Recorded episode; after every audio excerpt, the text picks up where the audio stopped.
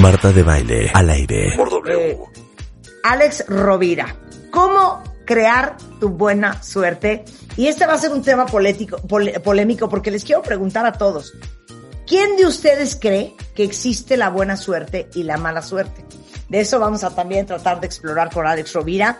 Él es escritor, economista, conferencista internacional, consultor y catedrático español. Ha vendido más de 10 millones de copias de sus diferentes libros. La buena suerte ha sido su obra de mayor impacto internacional. Ha sido editada en 52 idiomas con un éxito sin precedentes en la literatura de no ficción española. Vendió más de 3 millones de copias en tan solo dos años.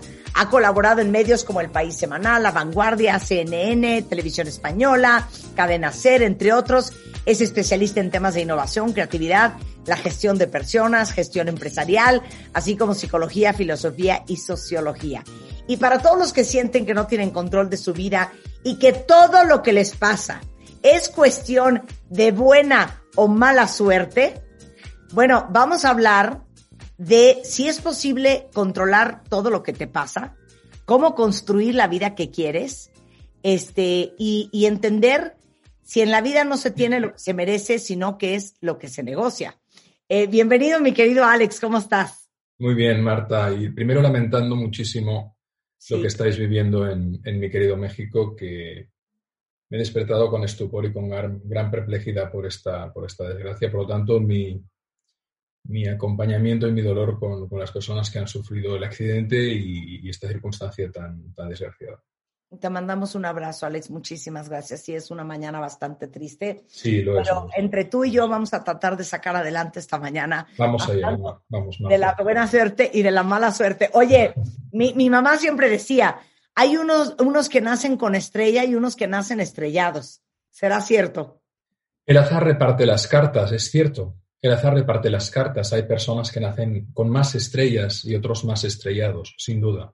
A veces nacer con 2.000 kilómetros de diferencia te procura unas circunstancias, porque como decía Ortega y Gasset, nosotros somos nosotros y nuestras circunstancias. El azar reparte las cartas, eso es cierto, pero nosotros las jugamos, eso es cierto. Muy en línea con lo que decía Rebeca justo antes de que yo entrara. Es decir, no podemos renunciar a nuestra voluntad y capacidad de transformar la realidad propia de nuestra familia y de nuestra sociedad. Por lo que hay que diferenciar dos tipos de suerte. La suerte que depende del azar, que no controlamos y que nos puede bendecir o maldecir, es decir, tú pasas por debajo de, un, de un puente, se vence una traviesa y te pilla.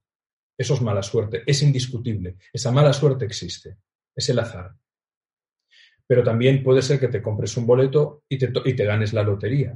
En principio eso es un golpe de buena suerte, pero dependerá de cómo tú la gestiones. Por lo tanto, hay dos tipos de suerte. La suerte a secas, a solas, el azar. Pero me gusta definir la buena suerte como aquella que podemos trabajar en el ejercicio. En lo que decía Rebeca, consciente, voluntario, activo, determinado, solidario, de convertir los valores en hábitos, de modo que sean virtudes para que se transforme nuestra vida y la, de nuestro entorno. La buena suerte se puede forjar. ¿Y la suerte cómo se define? Ese tipo de suerte.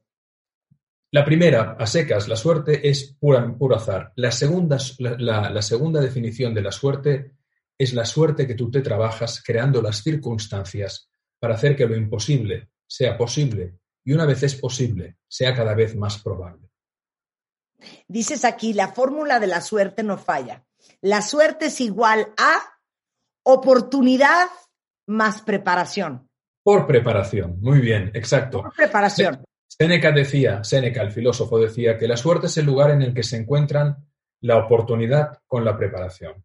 La oportunidad, por definición, depende del azar, pero la preparación depende de ti.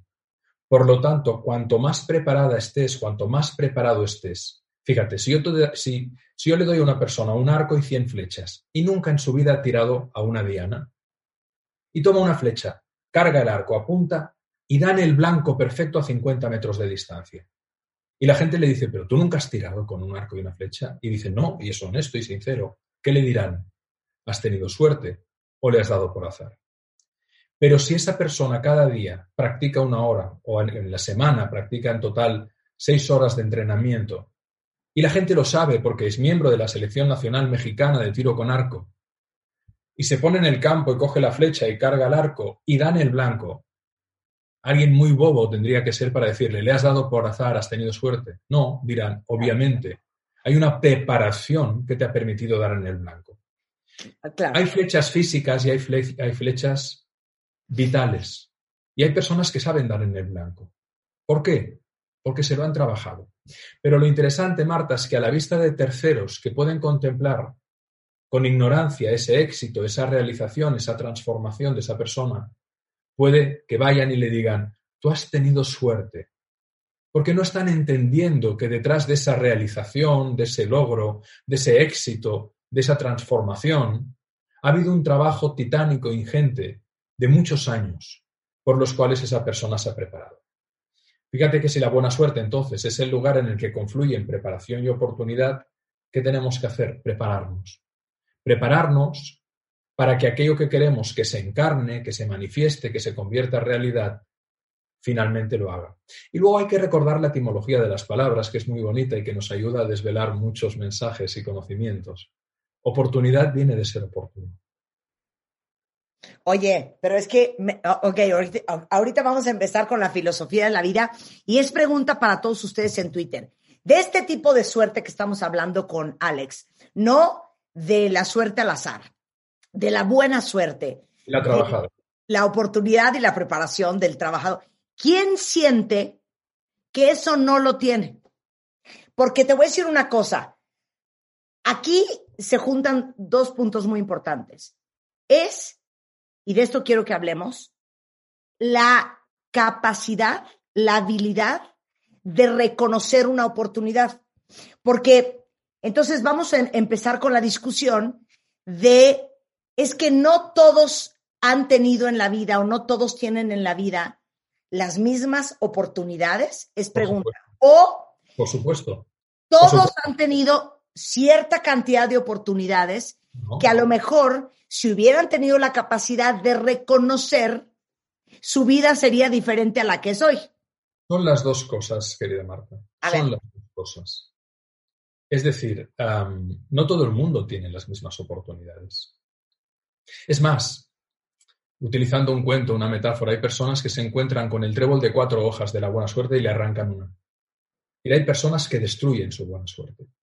Y por supuesto hay personas que nacen con oportunidades muy distintas. No se puede decir lo mismo de una persona que ha tenido el acceso, por ejemplo, a una buena educación o una buena formación, que una persona cuyos papás, haciendo todo lo que pudieran, trabajando a destajo, no le han podido brindar esa oportunidad. Por tanto, no nacemos todos con las mismas oportunidades. Claro. No. En segundo, lugar, en segundo lugar, sin embargo, es cierto que tampoco se nos educa y se nos enseña a cómo aprender a vivir. Mira, hay un concepto fundamental en la transformación vital y en la creación de esa buena suerte, Marta, que es el aprendizaje del error y que va estrechamente vinculado a la humildad. Un error puede ser una fuente de aprendizaje extraordinario. De hecho, en la ciencia, el método de aprendizaje más poderoso es ensayo y error. Pero ¿qué ocurre que hay personas que los errores no los quieren reconocer y los tapan con mentiras y no extraen el aprendizaje profundo que tiene un error.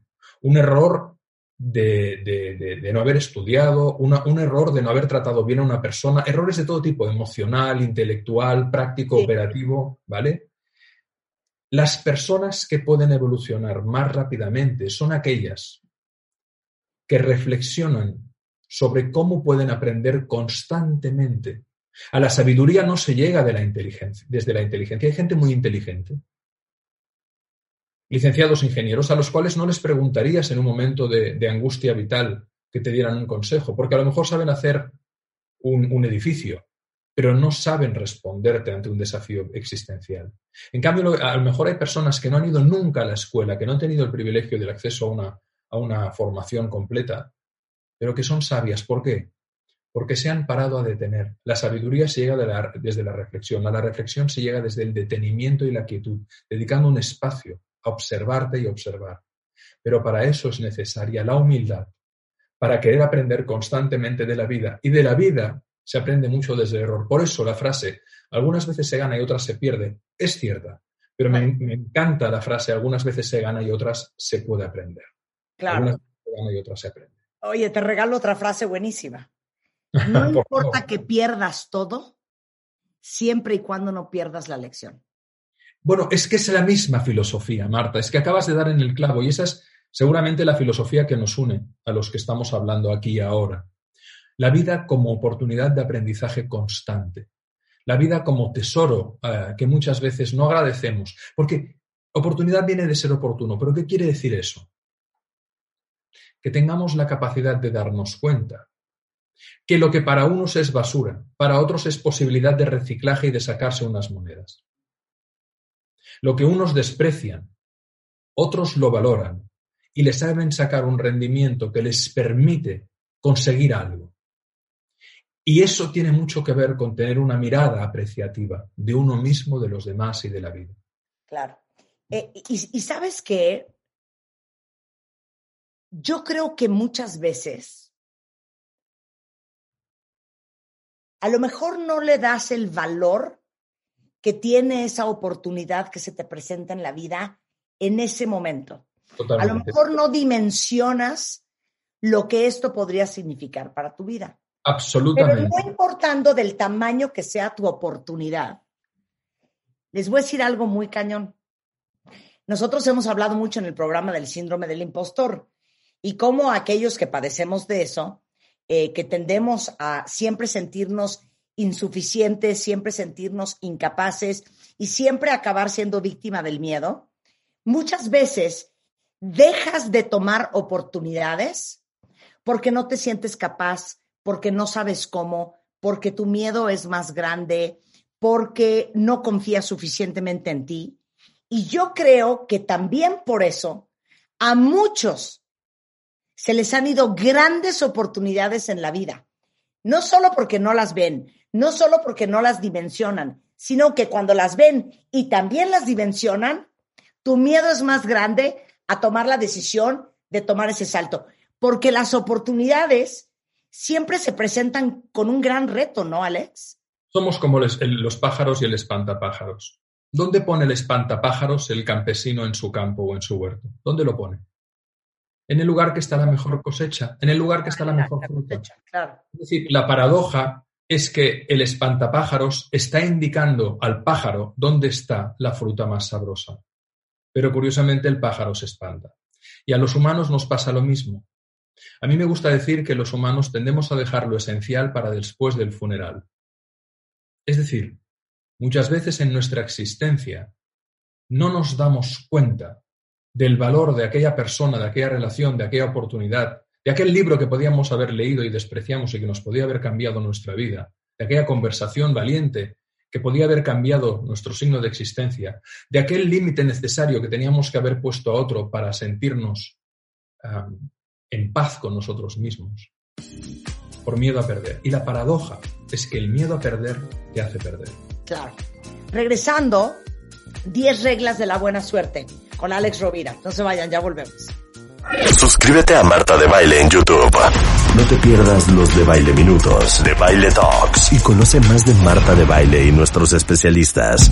Estamos de regreso en W Radio, son las 10.35 de la mañana. Alex Rovira, escritor, economista, conferencista, catedrático, autor del libro La Buena Suerte, que es un bestseller a nivel mundial, está con nosotros el día de hoy porque estamos tratando de entender cómo se crea la buena suerte, no la suerte de azar no me saqué la lotería, no este, tuve suerte y me cayó un puente encima, tuve mala suerte, no. La buena suerte es la suerte que combina la oportunidad y la preparación. Entonces, hay 10 reglas de buena suerte, Alex. ¿Cuáles son? La primera regla es que la, la, suerte a secas no depende de ti, pero la buena suerte la puedes crear tú y cultivar para siempre, como aquel que cultiva un, campo sembrado y crea las circunstancias para su transformación personal y para que la vida se vaya, se vaya transformando. Por lo tanto, la primera regla de la buena suerte nos habla de eso, de que, de que seamos conscientes de que depende de nuestra determinación, de nuestra decisión, de querer trabajar nuestra actitud, conocimientos, habilidades, compromisos y ética para poder mejorar como seres humanos, porque al final, si tú eres una persona con valores, tenderás mucho más a crear valor. Claro. Oye, dice aquí, eh, muchos son los que quieren tener buena suerte, pero pocos los que deciden ir por ella. Exacto. Fíjate que, cuántos miles y millones de boletos se juegan en el mundo cada semana en la lotería. Pero cuántas pocas personas deciden, porque la, llave de la, de, la, de la cerradura de la buena suerte tiene un nombre y es coraje.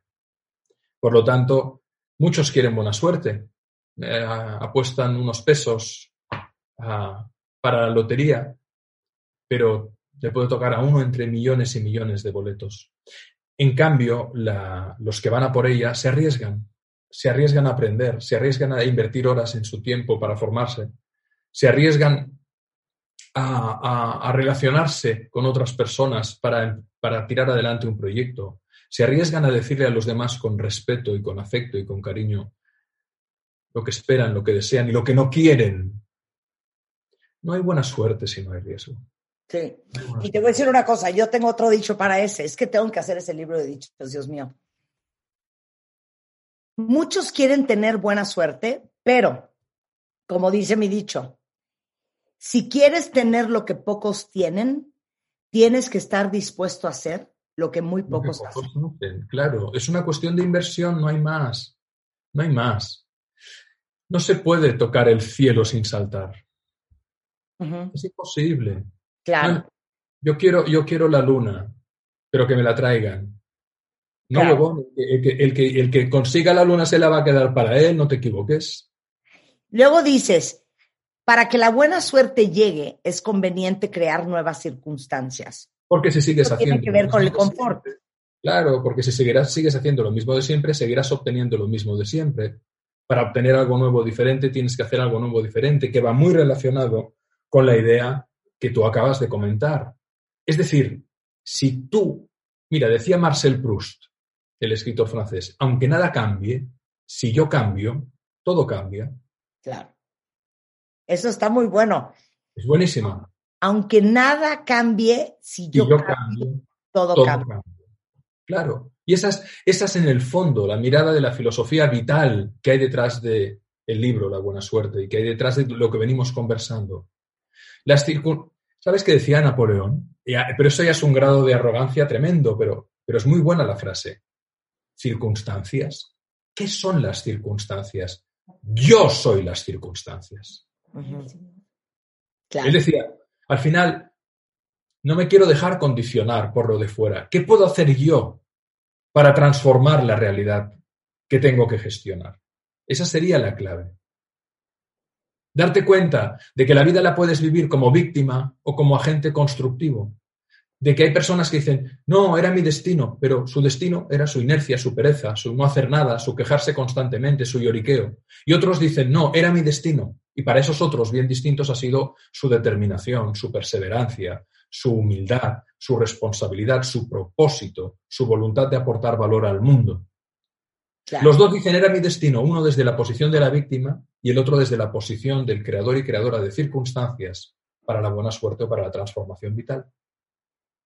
Aún bajo las circunstancias, no, perdón, si dejas para mañana la preparación de las circunstancias, la buena suerte quizás nunca llegue. Para crear buena suerte hay que dar un primer paso. Dalo hoy. El asesino de la oportunidad es la postergación. El asesino de poder transformar la vida es mañana lo hago. Y resulta que mañana tiene otro mañana, que tiene otro mañana, y así va pasando la vida y la gente no hace. Hay una relación enorme entre el pesimismo y la holgazanería. No lo digo yo, lo dice la psicología. Uf, qué pereza. Uy, pero mira qué mal va todo. Uy, pero qué pereza. En cambio, la persona que es capaz de remangarse y de ponerse a trabajar y que identifica que hay algo que hay que cambiar perentoriamente, inmediatamente, va resolviendo un 1% de mejora diaria, Un hábito, la vida son hábitos, la vida es la suma de nuestros hábitos. Tú creas hábitos de calidad, tendrás una vida de, de mayor calidad, sin duda. Muy difícil será que alguien que es persistente, perseverante, humilde, trabajador, no le vaya mejor que aquel otro que es un holgazán. Bueno, al otro le puede tocar el boleto, sí, pero sabes, a la inmensa mayoría que le toca la lotería, lo pierden todo en muy poco tiempo, porque antes de adquirir un gran poder debes adquirir la sabiduría para poderlo gestionar. Dicho esto, eh, para crear circunstancias da un primer paso hoy, porque si no la vida se pudre. Es como aquel que, si estás un día sin cepillarte los dientes, bueno, bueno. Si no tienes más remedio porque te olvidaste el cepillo en casa y no puedes comprar uno, o en una semana se te empieza a lastimar la boca. En un mes no, no querramos imaginar cómo está la boca de un sujeto. Claro. La vida es un hábito. Y si no tienes limpia tu vida, si no la tienes pulcra, si no la tienes bien trabajada, se te pudre. Por eso no puede haber buena suerte si no hay una determinación de resolución constante de los desafíos y oportunidades que van surgiendo en la vida sin parar. Claro. Pero, aún creando las circunstancias, provocando las circunstancias, eh, haciendo todo lo necesario eh, que tienes que hacer para que eso suceda, ese proceso no es necesariamente agradable, No. divertido, requiere mucho esfuerzo y mucho reto. Y Y yo creo que esto es otro de los grandes mitos, Eso es. que normalmente la gente lo que acaba viendo de los demás y de toda aquella gente a quien admiramos y consideramos exitosa Así es es, el resultado Así es, Marta. Así no el es. proceso. Por eso vendrá gente a ti y te dirá, tú sí que has tenido suerte, Marta. Y no se darán cuenta de los 30, y, de los 30 años que llevas en el oficio, trabajando, sacrificándote, noches sin dormir, noches en vela, tomando riesgos, inventando fórmulas radiofónicas, innovando, trabajando en las redes sociales, aportando valor al mundo. Entonces, viene alguien desde fuera y te dice, oye, qué ensalada más rica que has hecho. Qué suerte has tenido combinando los elementos, los ingredientes. Y tú dices, no, no entendiste nada. Yo para, para hacer esta ensalada, para cultivar mi huerto, para conseguir el trabajo que he hecho, he estado formándome, invirtiendo, jugándomela, arriesgándome y cuidando los pequeños detalles. Porque también, y a mí me gusta decir que la grandeza está en el detalle. Si tú quieres calidad en tu vida, cuida los pequeños detalles. La excelencia es la suma de muy pequeños detalles, de muchas pequeñas microhabilidades que mejoras constantemente. Una mejora mínima de cada día en un 1% en cualquier habilidad, en 70 días te lleva al 100% por la acumulación exponencial, pero es que en el día 100 llegarás a un 170%. Por lo tanto, las pequeñas mejoras cotidianas son las que pueden impulsar una transformación radical a largo plazo. Y lo que no alimentas se muere, por lo tanto, hay que cultivar cada día. La palabra cultivar viene de cuidar.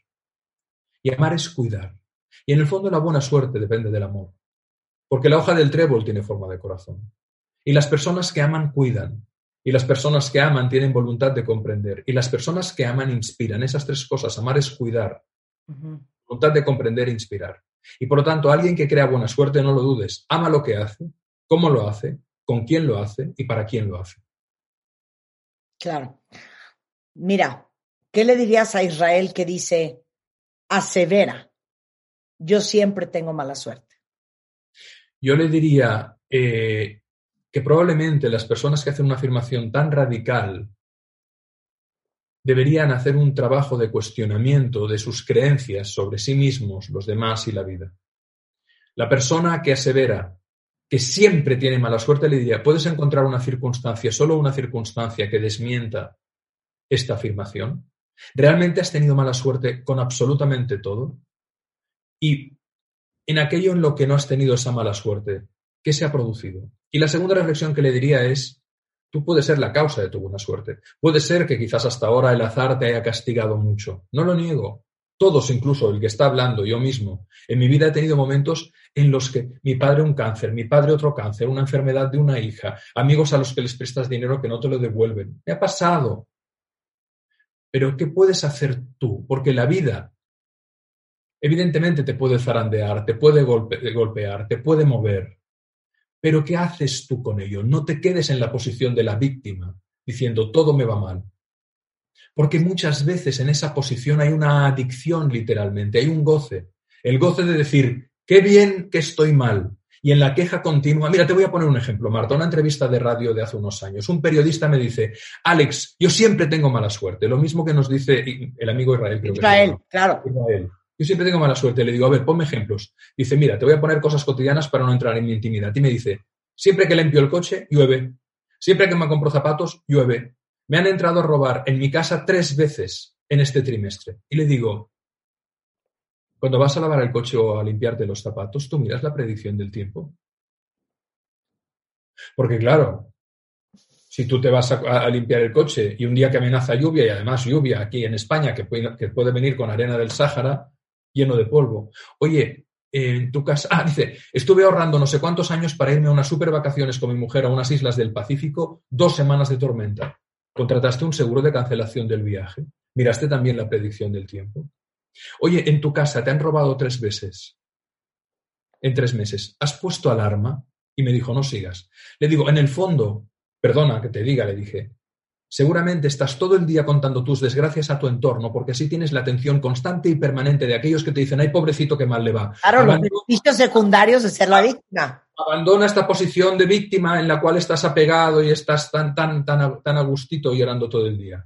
Y piensa qué puedes empezar a hacer. Primero, tres preguntas, Israel. Tres. ¿Qué tienes que dejar de hacer que estás haciendo que te está jorobando la vida? Si tienes malas relaciones, renuncia a ellas y busca gente decente que te impulse y que te ayude a crecer. Dejar de hacer. Segundo, seguir haciendo. Hay cosas en la vida que no tenemos más remedio que seguir haciendo porque son imperativas para llevar el pan a casa, para tirar adelante. Pero sobre todo la tercera pregunta, ¿qué tienes que comenzar a hacer que no estás haciendo? Y la primera es cuestiónate realmente. Cuestiona realmente si tus creencias no son en realidad la causa de esa mala suerte. Porque probablemente tú crees que el mundo va contra ti, probablemente tú crees que los demás abusan de ti, pero ¿qué estás haciendo tú? ¿Te pisan porque te pisan, porque puede haber gente que pise, o también te pisan porque te pones de alfombra? Claro. Y aparte se vuelve como una profecía autocumplida. Claro, es el efecto Pigmalión, es la profecía autocumplida. Claro, por supuesto. Lo que crees es lo que creas. Es pura psicología. El sistema de las creencias ese, se manifiesta. Ese es tu foco. Ese es tu foco. Y es lo único que ves. En eso se va a convertir la vida. Y peor aún, hay mucha gente que ha permitido y ha abrazado que la adversidad los defina. Honoré de Balzac, frase, la resignación es el suicidio cotidiano. Claro. Entonces, claro, crees... Hay adicción a la, posición de la víctima. Hay personas que tienen adicción porque es la manera que tienen de, capturar la atención de los demás, de sentirse mirados, reconocidos. Decir, alguien que diga, con todo mi respeto, que yo siempre tengo mala suerte, es que está eliminando, descontando elementos de su realidad donde probablemente sí que ha habido alguna bendición. Estás escuchando la radio, estás escuchando a Marta, puedes aprender. Eso para mí es suerte, de la buena. Claro. Y si eso ya te hace reflexionar, es suerte de la buena. Porque si nos quedamos encapsulados en nuestros sistemas de creencias, este software, este sistema operativo que son nuestras creencias, tiende a operar de modo que se confirmen. Y te voy a decir una cosa. La mente humana, diríamos en México, Alex, no sé cómo se dice en España, es tan cabrona. Es muy cabrona, es que literalmente. Es cabrona que Puede ser inclusive que tu miedo y tu falta de autoconfianza sea tan grande que lo que tú crees que es mala suerte es la forma más perfecta de autosabotaje. Es que es, que es exactamente así. En realidad, en realidad, em, por eso te contaba el, cuento de la persona que encontró un trébol de cuatro hojas y le arrancó una. Mira, te, voy a contar un chiste. Dice que hay una señora que va en un tren, hace mucho calor, y va diciendo, ¿qué sed tengo? ¿Qué sed tengo? ¿Qué sed tengo? Y va jodiendo a todo el vagón con su canción, ¡ay, qué sed tengo! ¡ay, qué sed tengo! Y un pasajero compasivo, ante la sed de la señora mayor, va al, bar del tren, le compra una botella de agua, se la lleva. Ay, le dice, mire señora, es que oía, es que íbamos en el vagón escuchando durante una hora y media que se tengo, que se tengo, que se tengo. Eh, le he traído esta agua para que se pueda saciar y no tenga sed. Ay, gracias, hijo, gracias, gracias, le dice la señora al joven. Y empieza a beber. Y cuando ya se ha acabado la botella, al cabo de un rato se oye en el vagón. Ay, que se tenía, ay, que se tenía, ay, que se tenía, ay, que se tenía. Entonces, esa, esa, esa persona, hagas lo que hagas, estará en la queja constante. Tanto cuando objetivamente tenía sed, como cuando ya ve su sed saciada, pero necesita estar diciéndole al mundo lo mal que lo ha pasado. Y hay personas que están en esa canción constante, de la queja constante, y que en lugar de mirar lo bueno de la vida o incluso lo bueno de lo posiblemente malo, se centran constantemente en lo malo y ponen foco en la posición de recreación de lo que han perdido más que de lo que pueden ganar. Claro. Híjole, palabras finales que quieres que todos sepan, Alex. Espero que no sea la última vez que platiquemos. Me trastorna, me trastorna filosofar. Era un placer. Nos coordinamos y tenemos estas conversaciones, Marta, cuando tú quieras, al ritmo que tú quieras, porque es un placer y tienes, y tienes un equipo amabilísimo. Ha sido un encanto.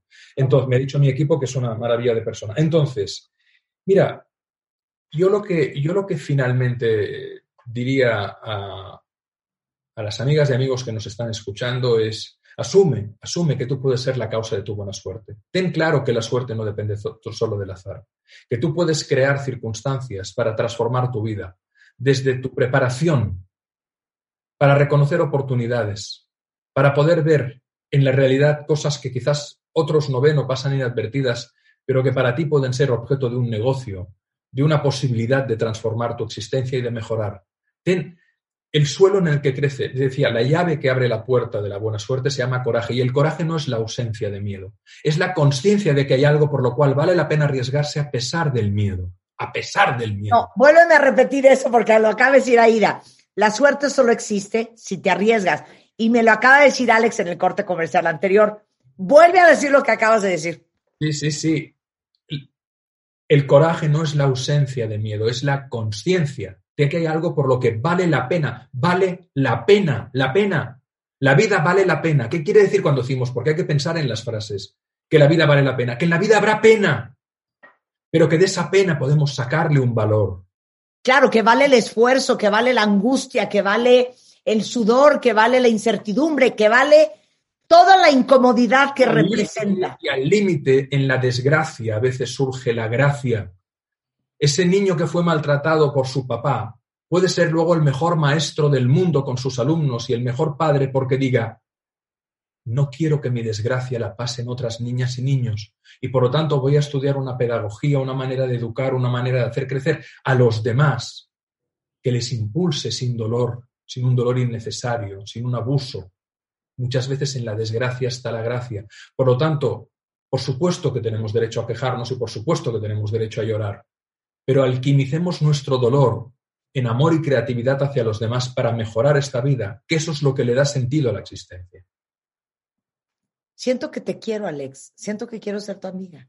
Hay un gran afecto y ha habido una gran conexión. ¿Por qué? Porque mira, lo que une a las personas son los valores. Cuando tú estás muy cerca de alguien en tu mirada a la vida, en tu mirada, han salido tantos conceptos en esta conversación, autoestima, asertividad, determinación, coraje, humildad, tomar riesgos, aprovechar las oportunidades, aprender constantemente. ¿Por qué? Porque lo compartimos, porque, porque lo compartimos y, y, entonces ¿qué sucede? Que encuentras a una persona y tienes la sensación que la conoces desde hace años. Es eso, es eso porque hay una onda, hay un nivel de conciencia similar, una onda energética, emocional, espiritual afín. Bueno, pues ya BFFs Forever.